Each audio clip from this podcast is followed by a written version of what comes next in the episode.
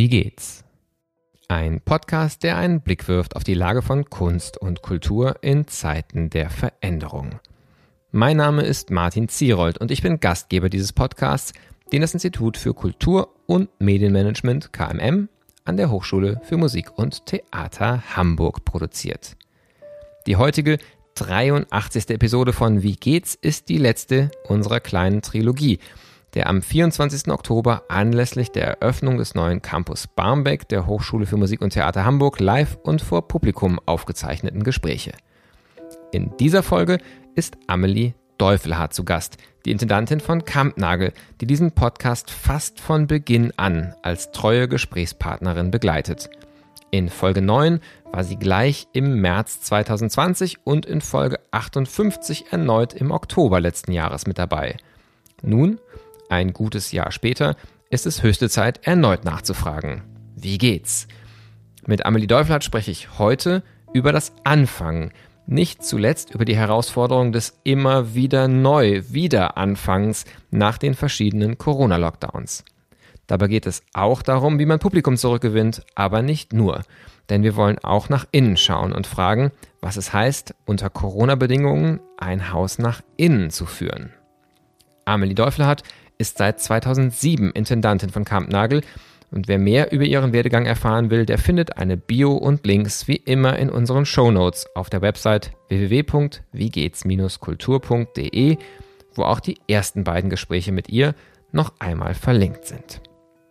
Ich freue mich sehr, liebe Amelie Deufelhardt, dass du dir die Zeit nimmst, an unserem Eröffnungswochenende von Kampnagel hierher zu kommen in der neuen Nachbarschaft. Das ist ein ganz wunderbares Zeichen, glaube ich, auch dafür, ja. dass hier in Barmbek jetzt gerade eine Nähe, die emotional irgendwie immer schon da war, aber die jetzt einfach auch geografisch da ist, ähm, zu solchen Möglichkeiten führt. Und wir haben ja schon eine ganze Reihe von Gesprächen gemeinsam geführt, auch für den Podcast, sodass es also auch jetzt so eine Art Revisited ist und wir schauen können, welche Themen wir aufgreifen und auch welche neuen Themen sich entwickeln. Aber die erste Frage ist ja eine, die dir schon ganz vertraut ist, die erstmal ganz global fragt, hm. liebe Amelie, wie geht's? Ja, es geht mir eigentlich ganz gut. Äh, ich habe wieder wesentlich weniger Wochenenden als in den Zeiten, in denen wir andere, die anderen Podcasts gemacht haben. Ich habe wieder wesentlich weniger freie Abende. Ich hatte nämlich immer freie Abende und freie Wochenenden während, während der gesamten Corona-Zeit, weil es gab ja keinerlei Veranstaltungen, keine Öffentlichkeit. Alle Einladungen waren über, äh, über Zoom, das heißt, das konnte man einmal von zu Hause machen. Ähm, und ansonsten äh, spielen wir wieder und ähm, ähm, das heißt zwar weniger Wochenenden und weniger freie Abende, aber es heißt natürlich auch wieder Publikum, wieder Leben im Haus. Hm, das macht großen Spaß. Ähm, in der Zeit von Corona haben wir auch immer gearbeitet, geprobt, äh, aufgeführt, digital. Und ich fühlte mich aber immer so wie im Untergrund, also im Theateruntergrund arbeitend, ohne Publikum, denn das weiß man ja auch, das Publikum gehört dazu, zu unserem Tun. Hm vielleicht ist das auch schon so eine, so eine Hinleitung zu dem Anfang von dem Gespräch, wo wir gesagt haben, wir, wir, wir fangen einfach mal an und gucken, wo es uns hinführt, wenn wir über Anfänge sprechen. Weil es gerade natürlich hier für uns, äh, Hochschule für Musik und Theater am Wiesendamm, nach einer gerade so überbordender Erfahrung von Anfang. Wir können überhaupt wieder anfangen, in einem physischen Raum zu unterrichten, weil einfach die. Hochschule zum ersten Mal wieder ihre Studierenden komplett auch für die wissenschaftlichen Seminare reinlassen darf. Und dann machen wir das in einem Gebäude, das so noch gar nicht vorher vorhanden war. Also wir erfahren auch den Anfang eines neuen Hauses. Wir erfahren den Anfang einer neuen Nachbarschaft in der Hochschule. Künstlerischer Bereich und Kulturmanagement sind auf einmal endlich wieder unter einem Dach. Wir haben eine neue Nachbarschaft außerhalb des Hauses, die Nähe zum Beispiel zu Kampnagel. Ja. Also wir haben das Gefühl, wir wissen vielleicht gar nicht, wo anfangen mit all dem Anfangen. Ähm, und zugleich ist für euch ja auch so ein Moment von, die Türen gehen wieder auf.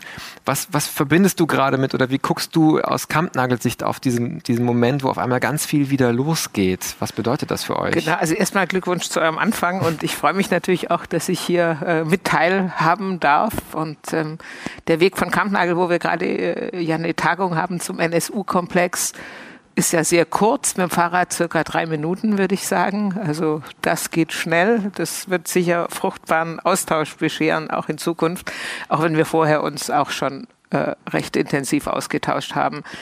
Ja, dieser Anfang ist ja äh, so ein bisschen auch der zweite Anfang, denn wir dachten ja schon mal, also wir jetzt auf Kampnagel und auch andere Kulturveranstalter, dass, dass Corona so ungefähr vorbei ist und wir wieder anfangen können. Und ähm, wir haben ja auch im letzten Jahr schon sowohl das Live Art Festival als auch das Sommerfestival als auch im Herbst gespielt. Und davon greife ich vielleicht den Herbst raus, weil wir haben zum Spielzeitauftakt, und das hatte ich, glaube ich, Anfang Mai angefangen zu planen, äh, mit Hannah Hutzig, einen dieser legendären Schwarzmärkte für nützliches Wissen und Nichtwissen gemacht, äh, zum Thema koronäische Zeiten. Und wie, wie wir das geplant haben, ich weiß noch, wie ich Hannah Hutzig, die ich schon sehr lange kenne, angerufen habe, hat die gesagt, was ihr plant? Ihr seid die Einzigen, die planen. Und ich habe gesagt, ja gut, äh, irgendwann muss man ja wieder planen. Und ich dachte eigentlich, wir planen so eine Bilanz von der Corona-Zeit. Und so war auch diese, die, dieser ganze Schwarzmarkt, was ja eine große Installation mit eins zu eins Austausch ist, wo immer zwei Menschen an den Tischen, aber 30 Tische im Saal und Zuhörer draußen sind, die sich austauschen mit Expertinnen aus unterschiedlichsten Feldern zum Bereich Corona von Schülerinnen und Lehrerinnen, Pflegepersonal bis zu Wissenschaftlerinnen aus allen möglichen Bereichen.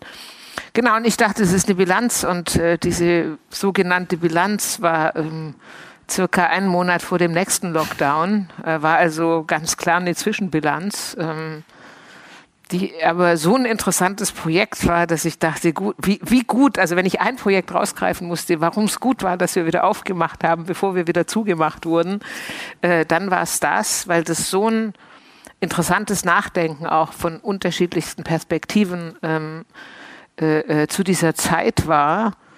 Und weil aber trotzdem mir dadurch noch viel klarer geworden ist, dass sich jetzt noch mal was verändert hat nach dieser nach diesem zweiten Lockdown, den ich viel mehr noch als den ersten Lockdown als bleierne Zeit erlebt habe. Und ich glaube, alle Kulturveranstalter, alle Theatermacherinnen, alle Künstlerinnen äh, haben das so empfunden, weil es plötzlich so endlos schien. Also der erste Lockdown schien von Anfang an so, als würde er dann schon irgendwann auch wieder enden. Und der zweite, wie auch trotz Lockdown und dann trotz Ausgangssperren immer noch die Zahlen nicht gesunken sind, dachte man irgendwie, das hört nie wieder auf. Wir kommen nie wieder rein, ran, treffen.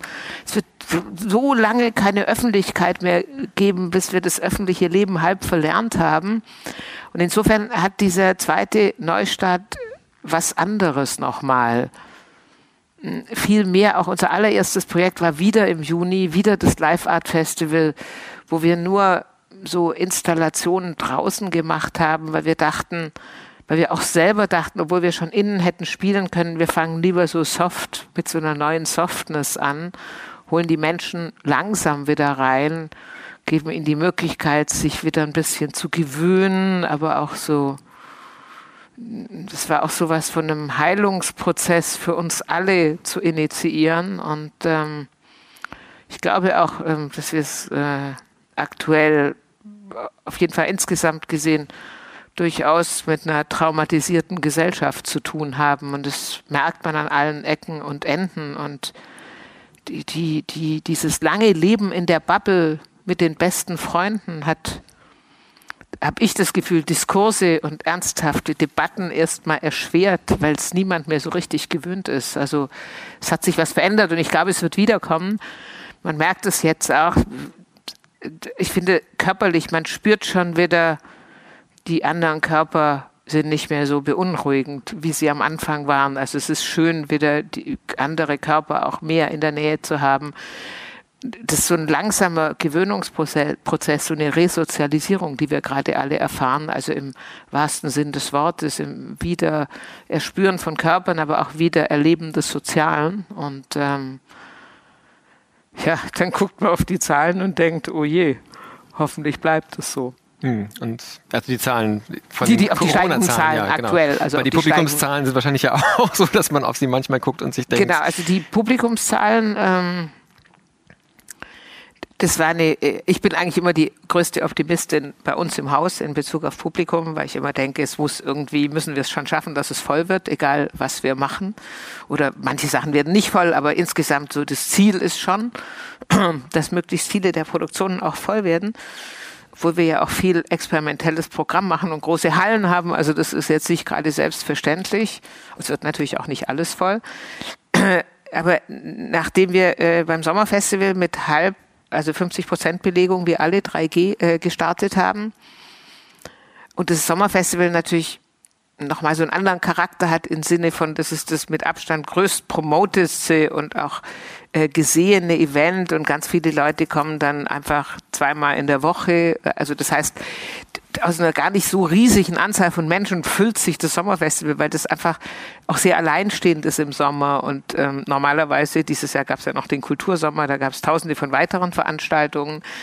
Also es ist sehr alleinstehend, das ist sehr gut beworben, es ist sehr ein, also sehr wichtig für die Stadt und es ist einfach immer alles ausverkauft beim Sommerfestival. Und dieses Jahr mit 50 Prozent und etwas weniger Veranstaltungen, weil wir die kleineren Hallen gar nicht bespielt haben, weil sich das einfach nicht lohnt bei 50 Prozent.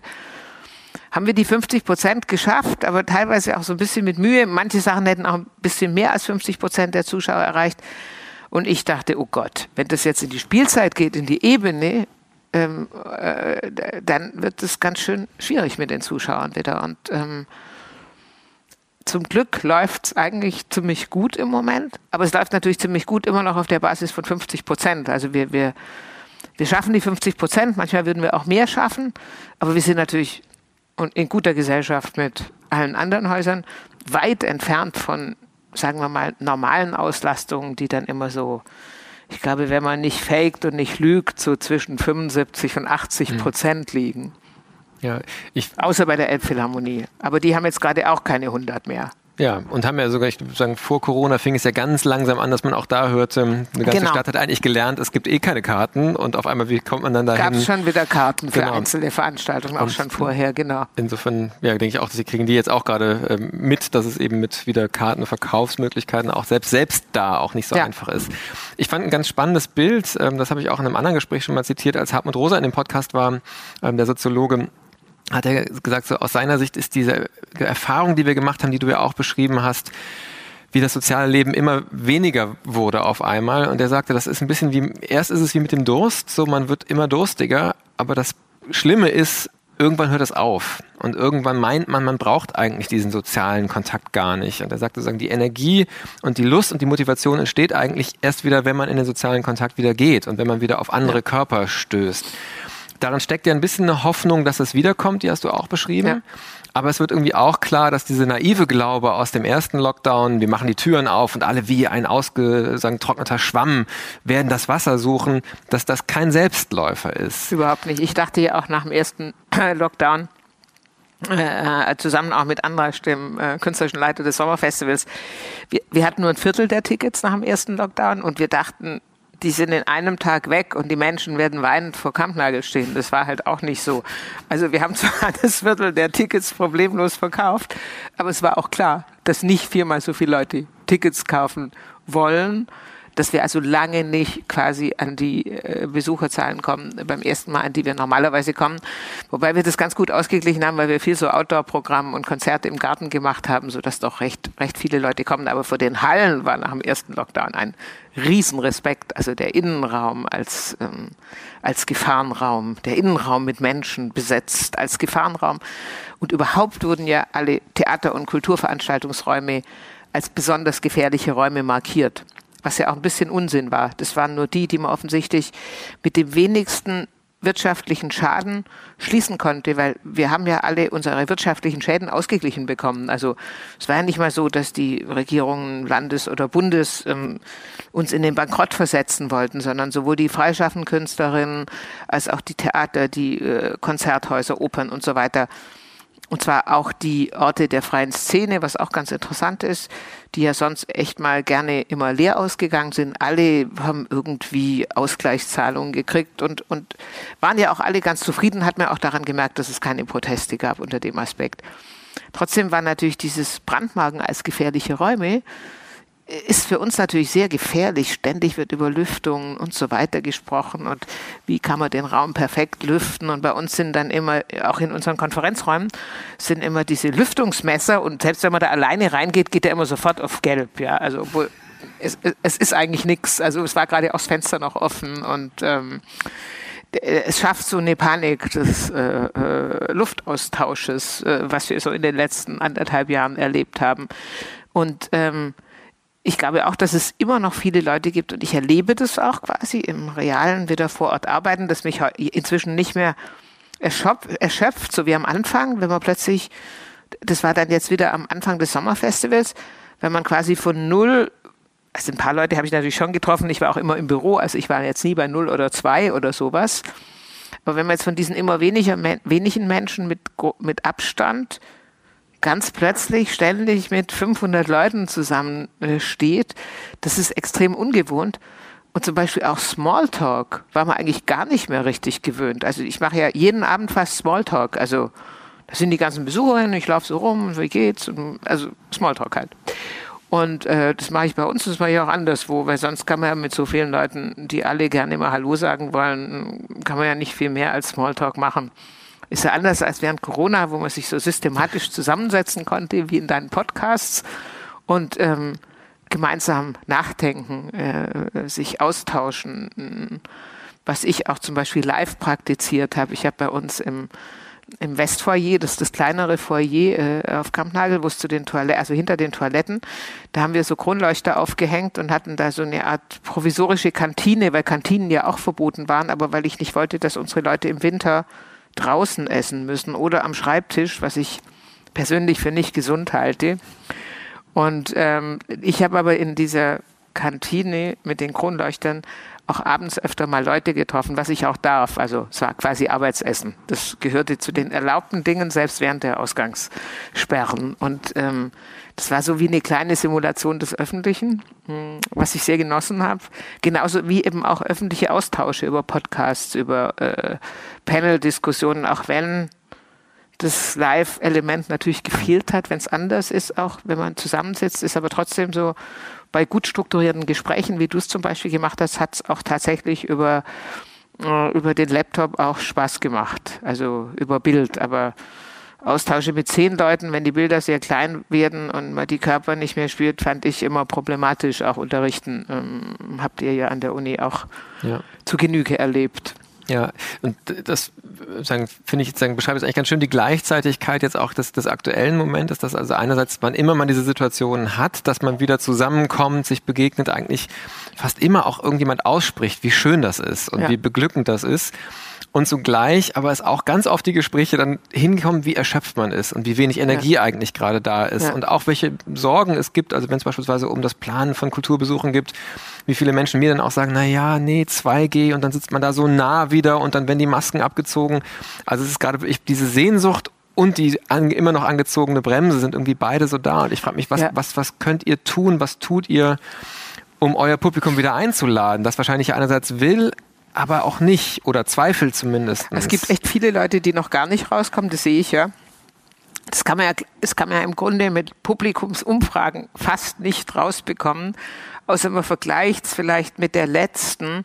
Aber ich sehe zum Beispiel, dass zum Beispiel ein Teil des älteren bürgerlichen Publikums überhaupt noch nicht kommt. Und ähm, äh, beim Hamburger Theaterfestival, wo wir ja die Eröffnung gemacht haben, was im Prinzip überwiegend nicht unser übliches Publikum ist, weil das eher so ein konservativ-bürgerliches Publikum ist und das bürgerliche Publikum bei uns ist eher ein progressiv-bürgerliches Publikum. Aber da haben mir unterschiedlichste Leute gesagt, dass sie zum ersten Mal wieder rausgehen. Und das war vor zwei Wochen. Also zum ersten Mal wieder in eine öffentliche Veranstaltung. Weil für die Stammbesucher des Hamburger Theaterfestivals ist das eben das kulturelle Highlight in Hamburg des Jahres. Und ähm, ich glaube tatsächlich, was gut funktioniert im Moment, ist Highlights schaffen.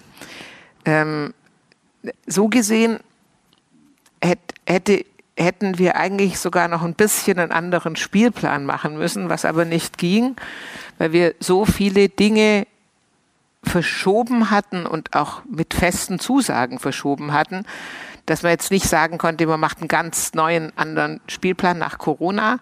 Inhaltlich ist das Gute, dass fast alle Stücke erst während Corona entstanden sind, so dass man nicht das Gefühl hat, man spielt jetzt einen alten Spielplan nach, sondern die Stücke sind anders geworden, als sie ursprünglich geplant waren, wie wir sie eingeladen, co-produziert, produziert haben.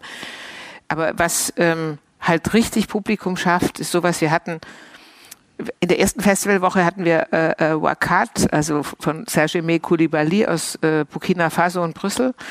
Ähm, keine Ahnung, was das jetzt wieder war. Das war okay besucht, aber nicht, nicht richtig gut, also schlechter als ich dachte. Aber in der zweiten Woche hatten wir diese von Showcall, äh, eine äh, Gruppe aus New Orleans, eine Performance-Gruppe, die niemand in Hamburg kannte, die aber so Drag, so eine Drag-Wrestling-Show gemacht haben. Und eine Drag-Wrestling-Show war mir vorher auch nicht so klar, ist anscheinend was, was mit einem Schlag, da waren auch Hamburger Beteiligte aus der Queer-Szene, und ähm, das ging einfach unfassbar ab auf Social Media und wir haben das dreimal gespielt. Es war dreimal total voll. Wir hätten mehr Karten verkaufen können. Aber wir, wir waren halt noch 3G, also wir hätten noch mehr Karten. Es wäre auch besser gewesen, wenn die Leute noch dichter an der Bühne dran gewesen wären und so. Aber das war so was, was so mit einem Schlag eine ganze Szene zurückgebracht hat. Die dachten, okay, geil, jetzt geht's echt wieder los mit was richtig Tollem. Eigentlich vergleichbar, nur für ein ganz anderes Publikum, mit der Eröffnung des Hamburger Theaterfestivals, wo, wo, wo die Leute, die alle vorher noch nirgendwo waren, sich zum, die waren auch nicht bei der Eröffnung vom Thalia Theater, vom Schauspielhaus, plötzlich wieder rausgegangen sind für ihr quasi Lieblingsevent. Und was wir auch feststellen, also ich zumindest, die ähm, ähm, Restaurants, die viel Stammpublikum haben, sind super gut besucht, fast besser als vor, also als vor Corona. Und die ohne Stammpublikum sind sehr schlecht besucht. Also das heißt, da, wo man sein Publikum wieder neu verführt, die, die eh immer da waren, äh, da kommen sie wieder und dann, jetzt muss man sie halt so Schritt für Schritt also wir, wir fangen jetzt auch wieder an mit Konzerten, dürfen wir ja auch. Und dann werden, machen wir auch wieder Partys. Erstmal machen wir noch ein bisschen Partys draußen um unsere Feuertonne mit DJs auf der Piazza. Weil das merkt man auch. Wir haben ja auch so ein, äh, unser Restaurant Pistambul, die haben jetzt auch so, so äh, zwei Stände draußen und verkaufen auch Getränke draußen und jetzt dann auch wieder Glühwein und so. Viele Leute sind immer noch gerne draußen. Also warum ist man denn, wenn es abends acht Grad hat, draußen? Das gab es früher nicht. Aber jetzt ist man, außer aus dem Weihnachtsmarkt, aber jetzt ist man so, immer noch sind viele gerne draußen und all dem irgendwie auch und auch dieses, dass es nicht nur ein Stück ist, sondern wie immer auf Kampnagel ein Stück und eine Party ein Stück und ein Essen ein Stück, also immer so ein Plus. Ich glaube, damit kann man schon natürlich die Leute wieder verführen und hoffentlich ähm, gehen sie dann irgendwann nicht nur mal wieder aus, sondern halt auch wieder regelmäßig. Und ich glaube, man kann schon sagen, jüngere Leute gehen schon wieder mehr raus als ältere. Das ist so, stellt man so fest. Aber trotzdem gibt es auch in allen Generationen immer noch Vorsicht, Angst, mhm. äh, Skepsis äh, in Bezug auf größere Zusammentreffen. Aber man merkt auch, dass es, es geht schon doch ein bisschen schneller, als man am Anfang nach Corona dachte, dass dass sich alle Leute wieder dran gewöhnen. Das Gefühl ja. habe ich schon. Also wir haben zum Beispiel neulich mal nach einer ähm, Premiere in der K6 hatten wir eine Party, also nicht eine Party, ein, ein, ein Empfang eher. Und die, die äh, Premiere war in 3G und der Empfang war in 2G und das war total verrückt. Alle Leute laufen mit Masken rum und dann gibt es so ein abge, was wir normalerweise nicht machen, äh, äh, so einen abgerenderten Empfang. Äh, und dann ziehen die Leute alle sofort ihre Masken aus und tun so, als wäre nie was gewesen. Das ist schon interessant. Ja, ja, spannend. Aber was ich auch schön finde, ähm, dass sagen, die Beispiele für die Highlights, die du gebracht hast, zeigen nochmal, dass es eben nicht um die, um die Blockbuster-Highlights, die man sich so quasi ja. landläufig vorstellt, ja. geht, sondern eigentlich Highlights in einer Beziehung. Also Highlights genau. für eine bestimmte sagen, Zielgruppe, für ein bestimmtes genau. Publikum, genau. für eine bestimmte Community. Und da eigentlich auch da, wo die Beziehung da ist, weiß man auch, was es ist. Ähm, aber wenn man jetzt einfach sozusagen so ein klassisches Programm macht, ähm, wie eben das, das, das Touristenrestaurant, was einfach sagt, ich Richtig. bin da, kommt rein, das funktioniert nicht, sondern es braucht die Beziehung eigentlich. Richtig. Das ist der da, da haben wir Faktor. natürlich ein bisschen Glück auf Kampnagel so gesehen, dass wir ohnehin schon sehr lange an unseren Beziehungen zu auch unterschiedlichen Publika arbeiten. Also da kann man natürlich noch mehr Beispiele dann finden. Äh, Mabel Preach, äh, Künstlerin aus der Black Community in Hamburg, die einfach eine große Community rund um ihre Arbeit hat, mit der hatten wir auch schon eine Premiere, äh, äh, Embrace Your Crown. Und das war auch so, das war halt einfach voll von ganz alleine, wie immer. Weil die, weil das, weil die hat einfach ihre Fan-Community und die kommen und äh, das ist kein Problem. Also es geht viel mehr noch. Es ging schon immer um diese Verbindungen, aber ich glaube, wer das verpasst hat, diese Verbindungen aufzubauen, hat es jetzt halt viel schwerer, weil ähm, die Theater mit dem Stamm Publikum, mit den angebundenen Communities, es gibt ja heute nicht mehr ein Publikum, ähm, die, die werden es am Schluss leichter haben, sich wieder zu füllen. Und auch die Künstlerinnen, die, nee, das gibt es, es kann man ja jetzt nicht nur für Theater sagen, sondern auch die Einzelkünstlerinnen, Regisseurinnen, auch Schauspielerinnen haben ja Beziehungen zu den Publika. Und da, wo diese Beziehungen da sind, wird es besser laufen. Da bin ich mir ganz sicher, als da, wo weniger Beziehung da ist. Hm. Wenn man in einer Beziehung ist, dann weiß man ja auch im besten Fall so ein bisschen genauer, was das Gegenüber braucht. Und damit meine ich jetzt eben nicht nur das Programm, sondern vielleicht auch so einfach wirklich von seinem aktuellen emotionalen Zustand braucht. Ich fand es spannend, dass in Corona ja immer wieder Diskussionen geführt worden sind, was sollen Kultureinrichtungen tun für Gesellschaft? Welche Relevanz haben sie? Ähm, wie sind sie präsent? Und auch da würde ich wieder sagen, so problematisch die Debatte ist, Kampnagel hat das, glaube ich, äh, immer bewiesen, dass es sozusagen so eine Präsenz im Leben von Menschen gibt, äh, ähm, für die ihr einfach ein wichtiger Kontaktpunkt seid. Hast du das Gefühl, euer Auftrag hat sich auch verändert mit dem Start jetzt? Braucht euer Publikum nicht nur ästhetisch auf der Bühne, sondern auch sonst gerade was anderes, wenn sie in eine Kultureinrichtung gehen? Und ändert ihr das, was ihr tut? Ich, ich glaube das halt schon immer. Also ich, ich, ich, also ich spreche ja normalerweise von Publikum produzieren, auch so wie, wie wir auch Stücke produzieren, produzieren wir auch Publikum. Ich bin noch nie ausgegangen davon, dass es begrenztes Publikum, das, sind, das ist das bürgerliche Theater, ist immer davon ausgegangen, es gibt ein begrenztes Publikum, nämlich das Bürgertum der Stadt. Das glaube ich nicht. Ich glaube, es gibt quasi die gesamte Stadt ist potenzielles Publikum, nur manche sind halt schwerer zu erreichen und dafür braucht es andere Angebote, andere Tools, andere Ästhetiken, andere Verbindungen, Zusammenarbeit mit Communities, um die zu erreichen.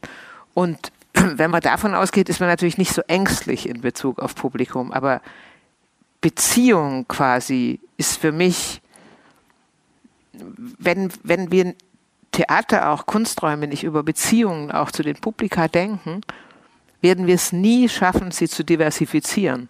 Aber wir müssen sie diversifizieren. Wir können nicht beim weißen, deutsch-deutschen, deutschstämmigen Publikum bleiben. Das, das ist, das kann nicht die Aufgabe sein, heute mehr im Theater, in Stadtgesellschaften, die zu 35 in Bezug auf Kinder und Jugendliche zu über 50 Prozent teilweise ähm, aus Menschen mit migrantischer Herkunft äh, bestehen.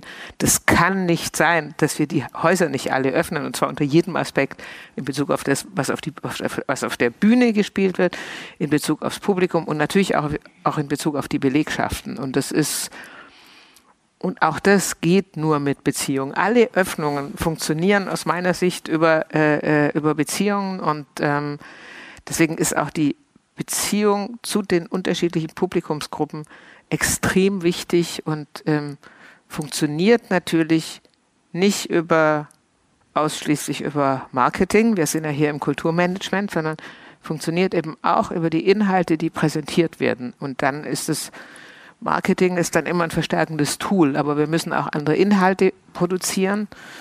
Da hat es Kampnagel natürlich ein bisschen leichter, weil wir ohnehin international arbeiten, weil wir ohnehin auch in die äh, internationale Diaspora von Hamburg reinarbeiten ähm, und, und damit auch andere Communities produzieren. Aber dies müssen halt die anderen Kunstinstitutionen arbeiten dann natürlich auch dran, weil das sieht ja auch jeder. Wer, wer, das Publikum der Zukunft ist ein anderes als das Publikum der Vergangenheit. Das ist klar. Mhm.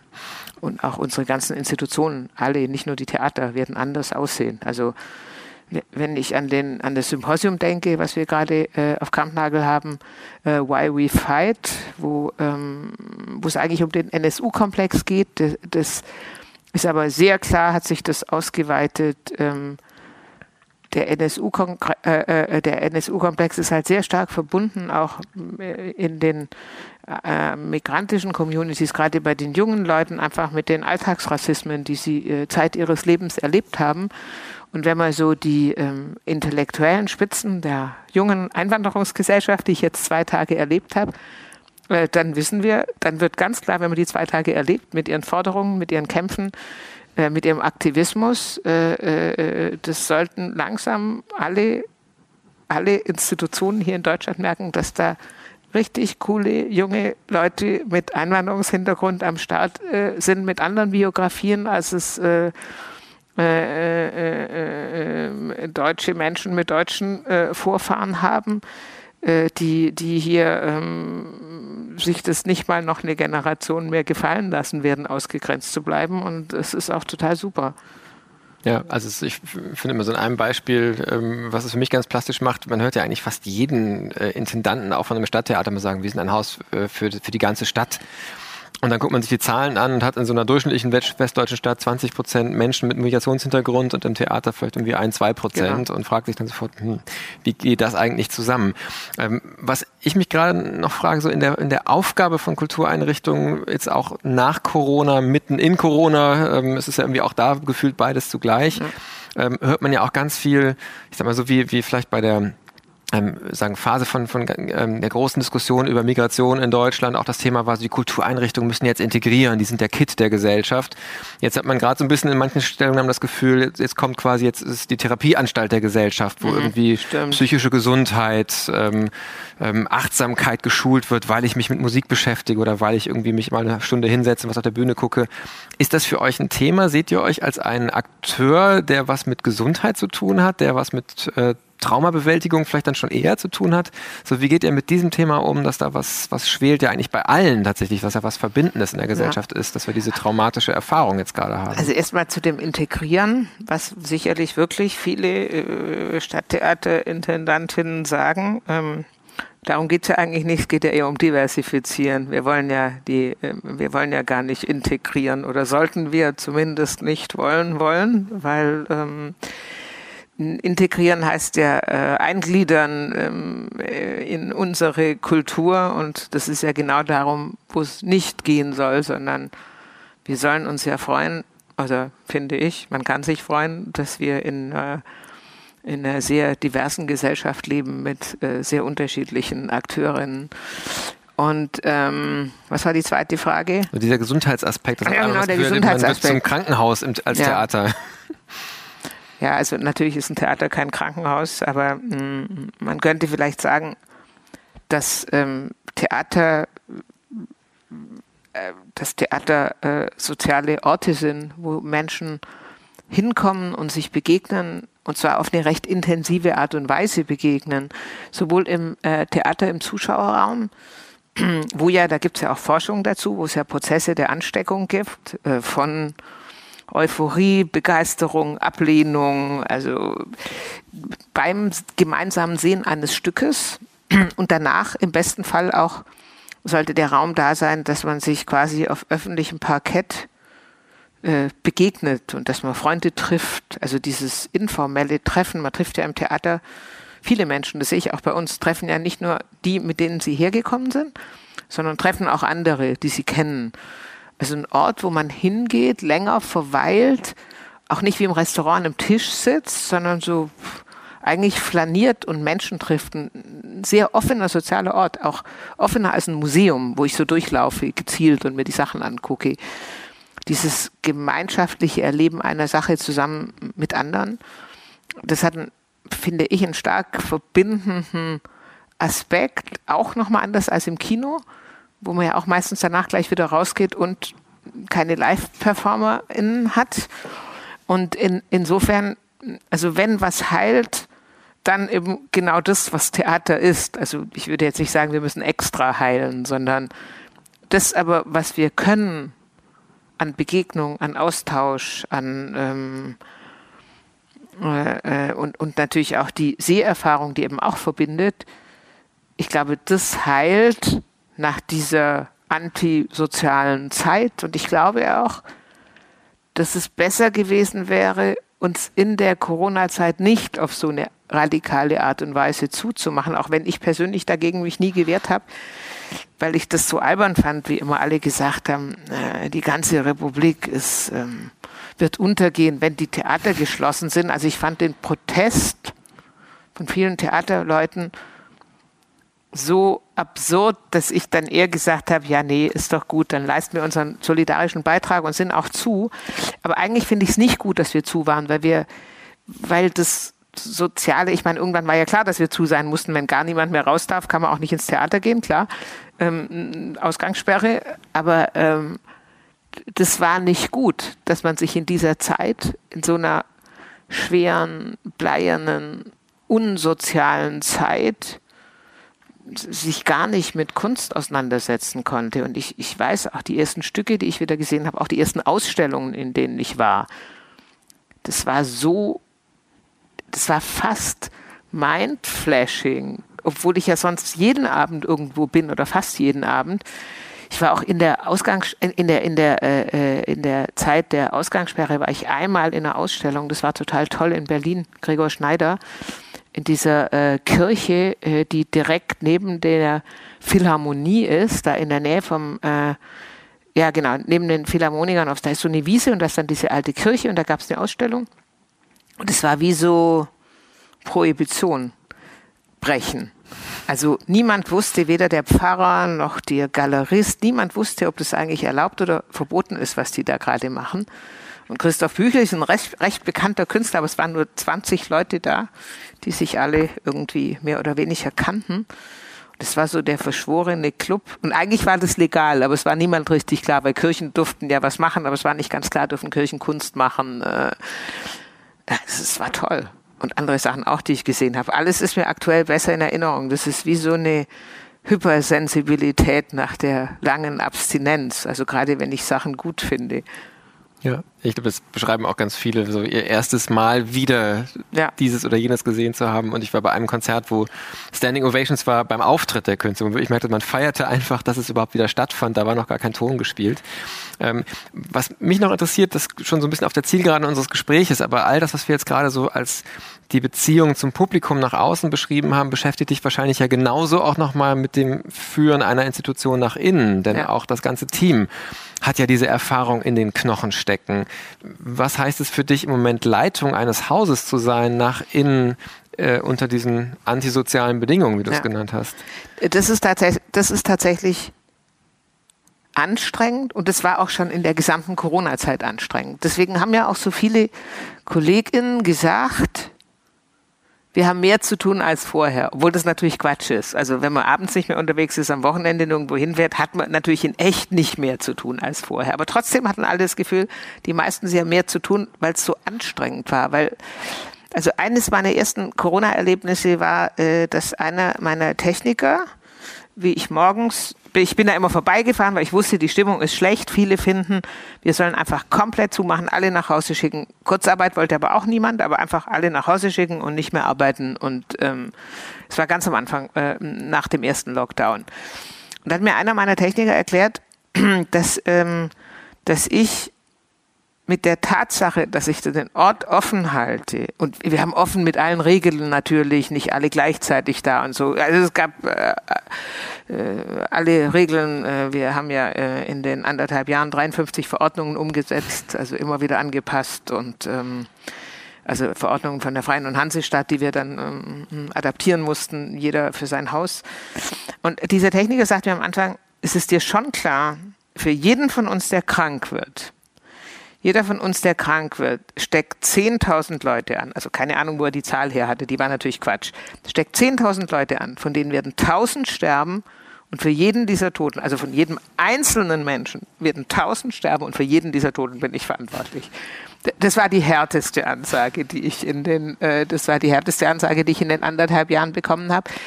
Aber quasi von Leuten, die sehr unängstlich waren, bis zu totaler Panik.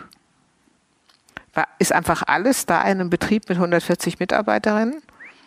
Und, äh, und das zu managen ist natürlich ganz schön kompliziert. Und es gab noch sowas, das gab es, glaube ich, überall, sowas, ich will das jetzt nicht zu negativ sagen, aber dieses Corona war umrankt von so vielen persönlichen Gedanken und Ängsten, dass es vielen,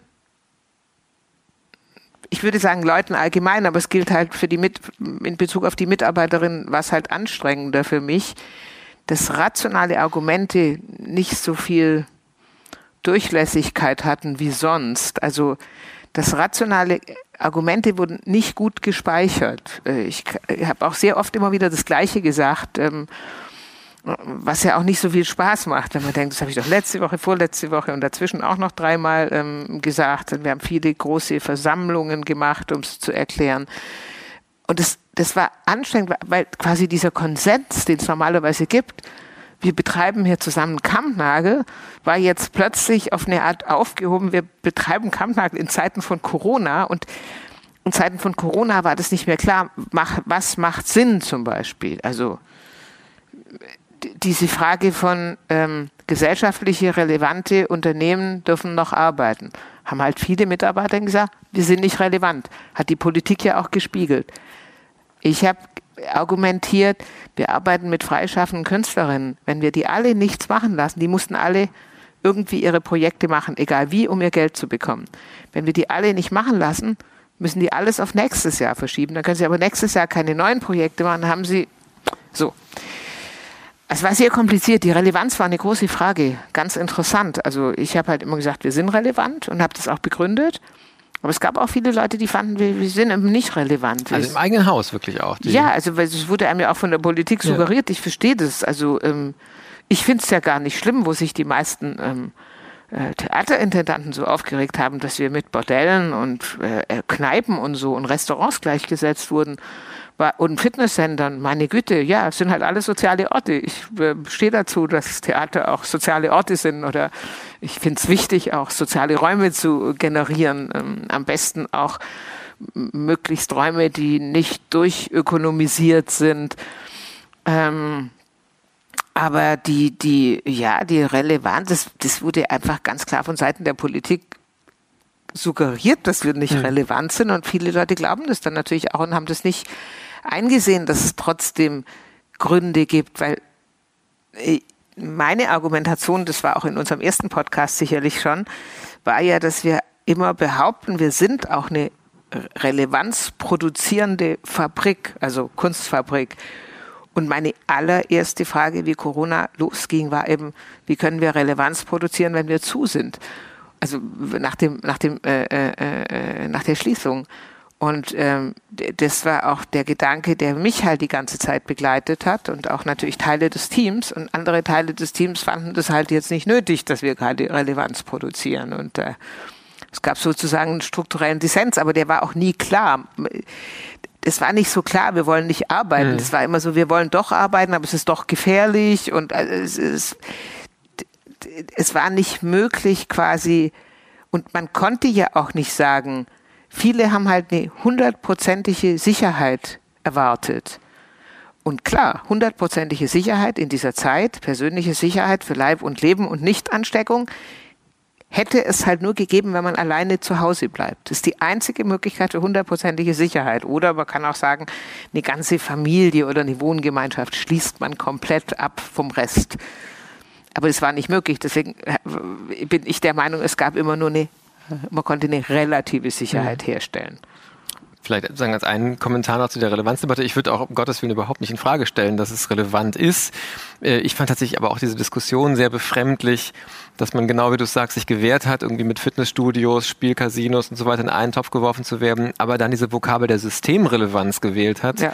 die eigentlich von pleite Großbanken kommt. Und dass Richtig. also auf einmal sagen, diese Nachbarschaft hat man gesucht und die Nachbarschaft irgendwie zu den Alltagskultur, sozialen Orten hat man vermieden. Das fand ich irgendwie keinen, keinen besonders klugen und keinen auch keinen besonders überzeugenden. Ich, fand auch dieses Streben nach Systemrelevanz ist jetzt nicht äh, ja. gerade das, wonach man streben die, sollte. Die Relevanz in der Beziehung, äh, glaube ich, wäre das, was wir besprochen haben genau. die viel, die viel prägendere genau. und, und, und, plausiblere genau. ist.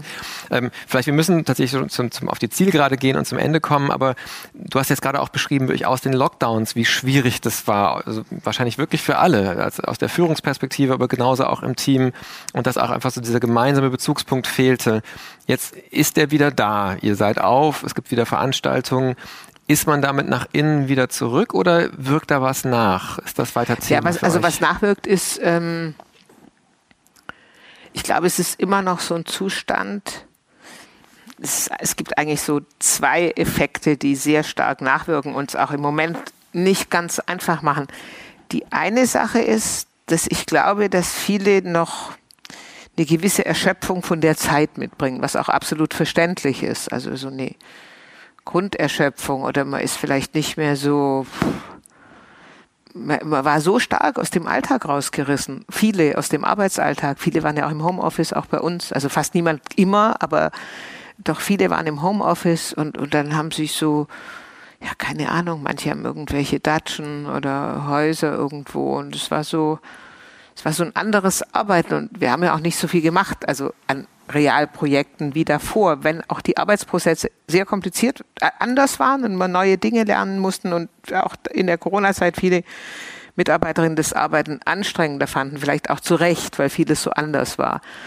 Und jetzt mit der, mit der Rückkehr ist es, glaube ich, einerseits sowas, plötzlich so von dieser ganz anderen Arbeit wieder auf die, das, was eigentlich immer war, das ist erstmal anstrengend, weil es viel ist. Dann kommt dazu, dass manche der Dinge, die wir in Corona-Zeiten gelernt haben, machen wir halt weiter. Zum Beispiel Streamings, nicht für alles, aber so klar, das will man jetzt ja nicht aufhören. Das ist ja, das ist ja gut, diese Dinge weiterzumachen.